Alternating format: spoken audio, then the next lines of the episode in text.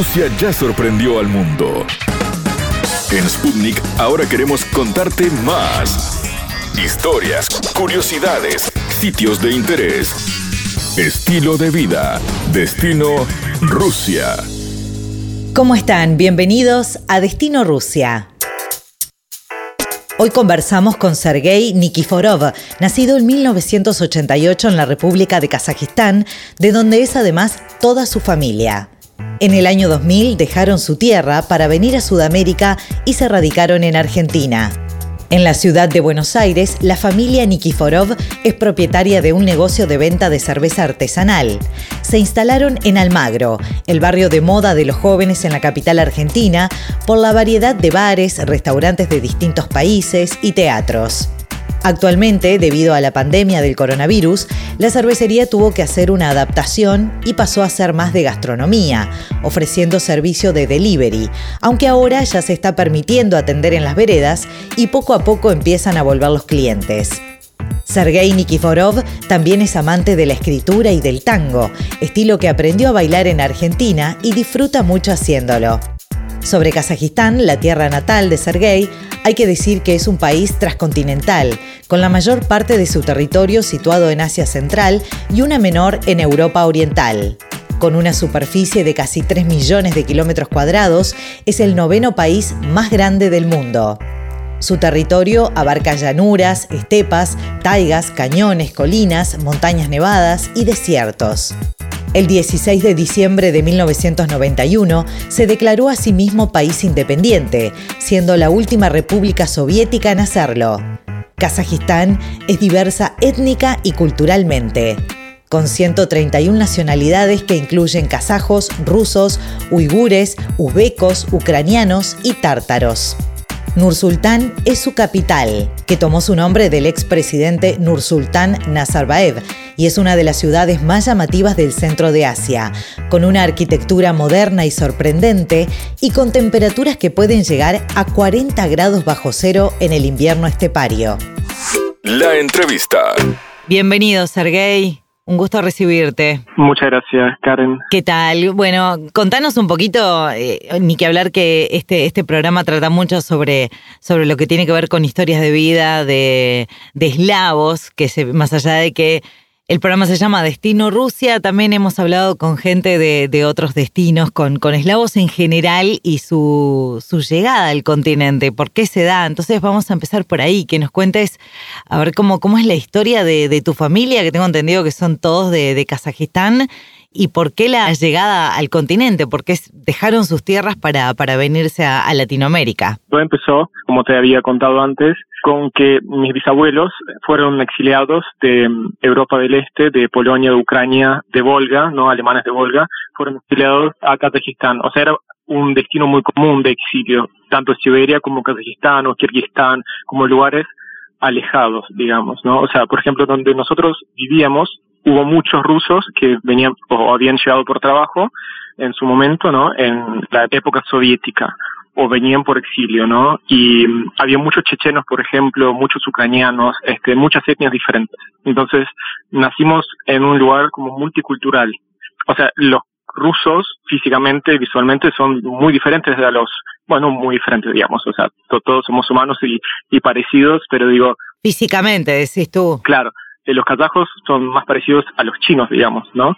Entonces, entonces, después de la eh, disolución de la Unión Soviética, eh, hubo como cierto, no, no diría conflicto, ¿no? Entre los kazajos y los rusos, sino como algo, eh, no sé, ciertos disgustos quizás por habitar esas tierras que eran, digamos, de ellos. E, ellos eran la, la etnia que vivió ahí, permaneció ahí durante mucho, mucho tiempo y nosotros éramos por así decirlo, recién llegados. De cierto modo, como los usurpadores de las tierras también, ¿no? Porque, bueno, Rusia con la expansión del imperio abarcaba... Claro, ocupó mucho territorio y después, eh, eh, cuando se disolvió la Unión Soviética, quedaron como países aislados allí. Totalmente, sí, sí, sí.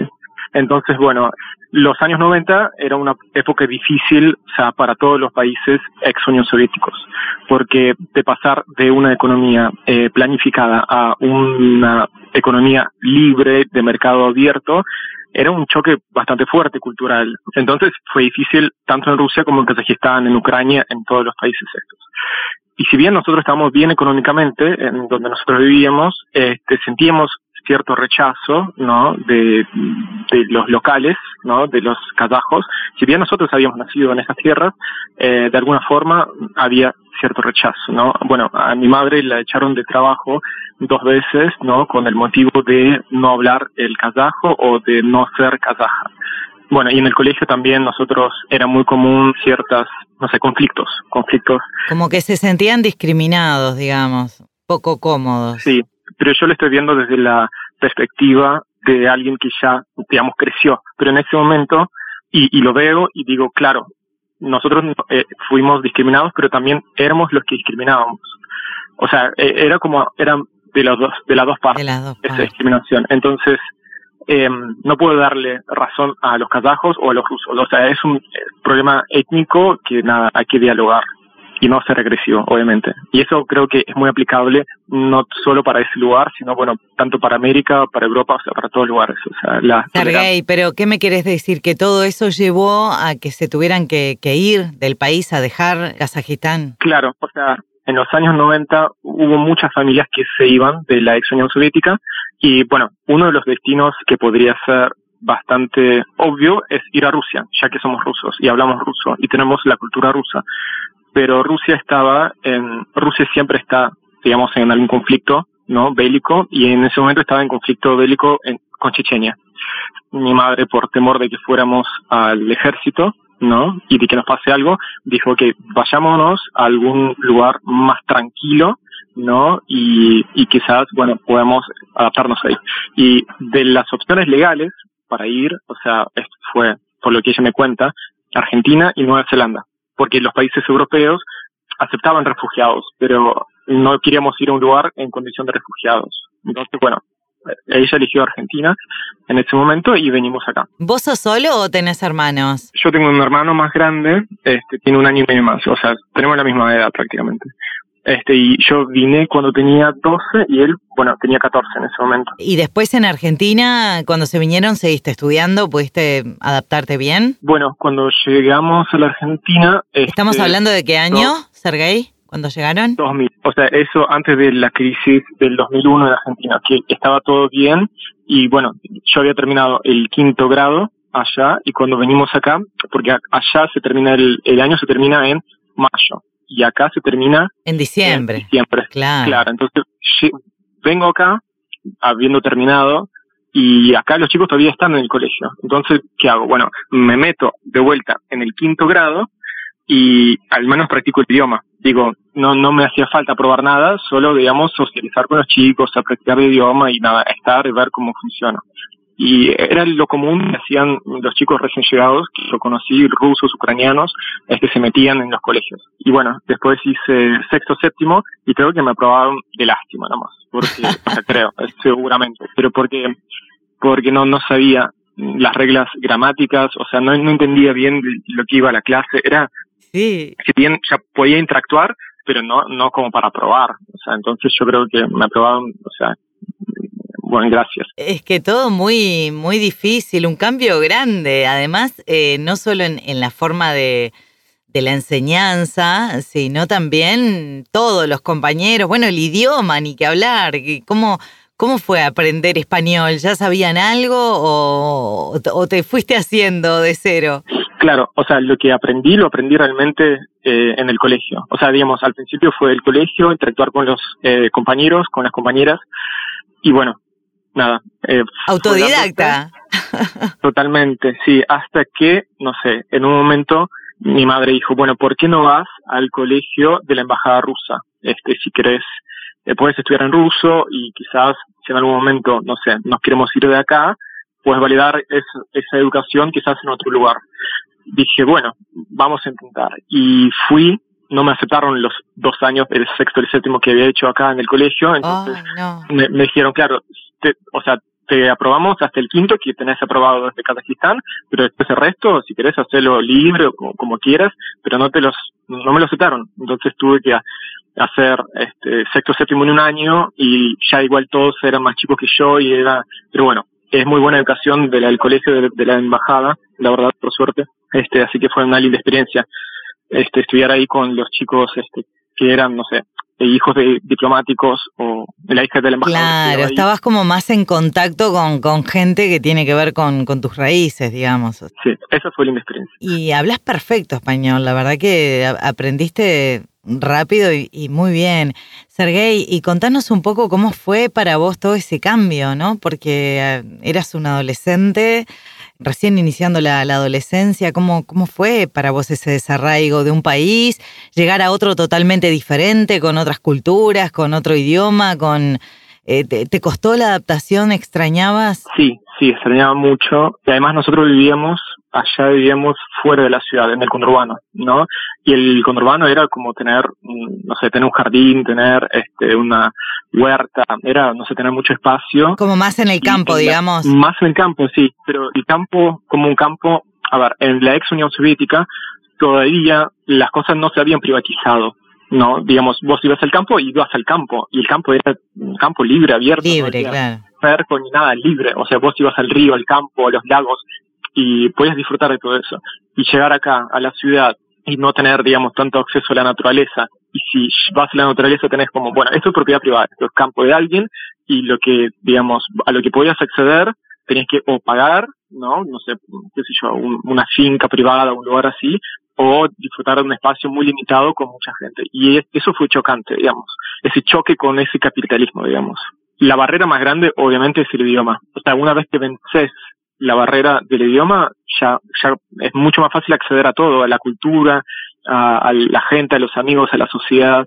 Así que recomiendo a, todos y a todas que estudien el idioma antes, si se quieren migrar. ¿Cómo los recibió Argentina, Sergey? Supongo que es un país que, bueno, hoy por hoy ya, ya lo amás porque vivís ahí, ya sos parte de, eh, pero ¿cómo, ¿cómo los recibió en ese momento y qué fue lo que te, te empezó a atrapar de Argentina? de Argentina. Bueno, al principio, al principio nada, era rechazo total. Era, o sea, como un espacio ah, ajeno, un espacio hostil, porque Buenos Aires, donde nosotros vivimos, es un espacio bastante hostil. Hay mucha gente, es una ciudad muy acelerada y bueno, nada, hace sí, cada uno está en la suya, e, era diferente. Totalmente, totalmente. Pero, digo, al principio y en el colegio también o sea, me sentí rechazado también por los niños porque los niños no, quizás no siempre saben cómo medir, ¿no? O sea, entonces como padecí un poco, digamos, el bullying por, por ser extranjero, por ser, este, por no hablar el idioma y esas cosas, pero una vez que, digamos, pasó tiempo y creo que también la gente también se da cuenta de que son buenas las diferencias, no, no, no, no, no nos hacen no necesariamente generan conflicto. Entonces creo que hoy día la gente está mucho más amigable en ese sentido. Bueno, me tiraste por ahí que bailás tango. Qué bueno eso. Contame, ¿aprendiste en Argentina o ya lo hacías en Rusia? Porque sé que hay mucha gente en Rusia que baila tango muy bien. Claro. Eh, bueno, a, los rusos les encanta el tango. El tango lo descubrí acá. Lo descubrí, bueno, eh, nosotros tenemos el local, el bar en Almagro, bueno, en la ciudad autónoma de Buenos Aires. Sí, ahora vamos a hablar de, eso bueno, alrededor, o sea, es una zona muy cultural, hay muchos bares, muchos centros culturales, este, hay muchos estudios de danzas, este, de tango, de flamenco, de, de ballet, de todo tipo, y me he vinculado con mucha gente de diferentes lugares, y bueno, conocí profesores que eran clientes de nuestro local, entonces me invitaron a que vaya a las clases. Este, al principio, el tango es una danza compleja, entonces te puede generar mucho rechazo por la dificultad. Pero bueno, si realmente tenés ganas, este, creo que es una danza eh, muy interesante, o sea, te hace conectar mucho con la otra persona. Sí, no tiene pasos fáciles, pero bueno, una vez que le vas agarrando la mano y si realmente te gusta, es fascinante. Total, totalmente, sí. Ustedes tienen un, un emprendimiento familiar en Argentina que es una, un bar, una cervecería, ¿qué, es bien? Sí, es un local ¿no? de unos 70 metros cuadrados. Nosotros habíamos empezado como una despensa hace muchos, muchos años y mm, después eh, extendimos el espacio y, o sea, siempre teníamos ganas de poner algo relacionado con la cerveza artesanal, que fue un boom hace años acá en Buenos Aires. Y bueno, dijimos, ok, vamos hacia eso, pusimos la cámara de frío, empezamos a trabajar con, con eso y a los vecinos le gustó tanto que, o sea, empezó a venir mucha, mucha gente y ya, bueno, antes de la cuarentena nos iba muy, muy bien y bueno, la vereda estaba llena de gente y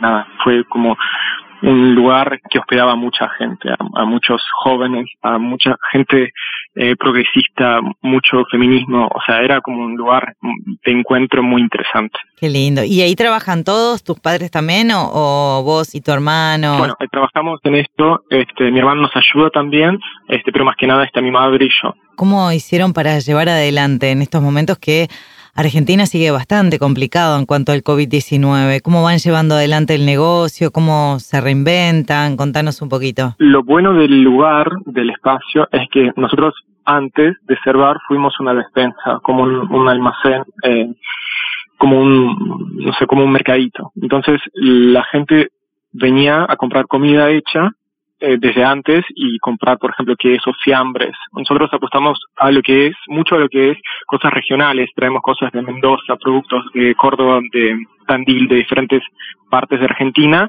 y, bueno, cosas consideradas gourmet, entonces las vendemos en nuestro lugar y, bueno, nos va bien. Bien. Y bueno, ahora con la cuarentena incorporamos el servicio del envío, del delivery. Claro, al no poder abrir todo lo que tiene que ver con, con el bar, por, por un tema de, obviamente, de que no, no pueden haber aglomeración de gente, eso es, un, es una buena, bien. Tenían como, como esa, volvieron al viejo amor, digamos.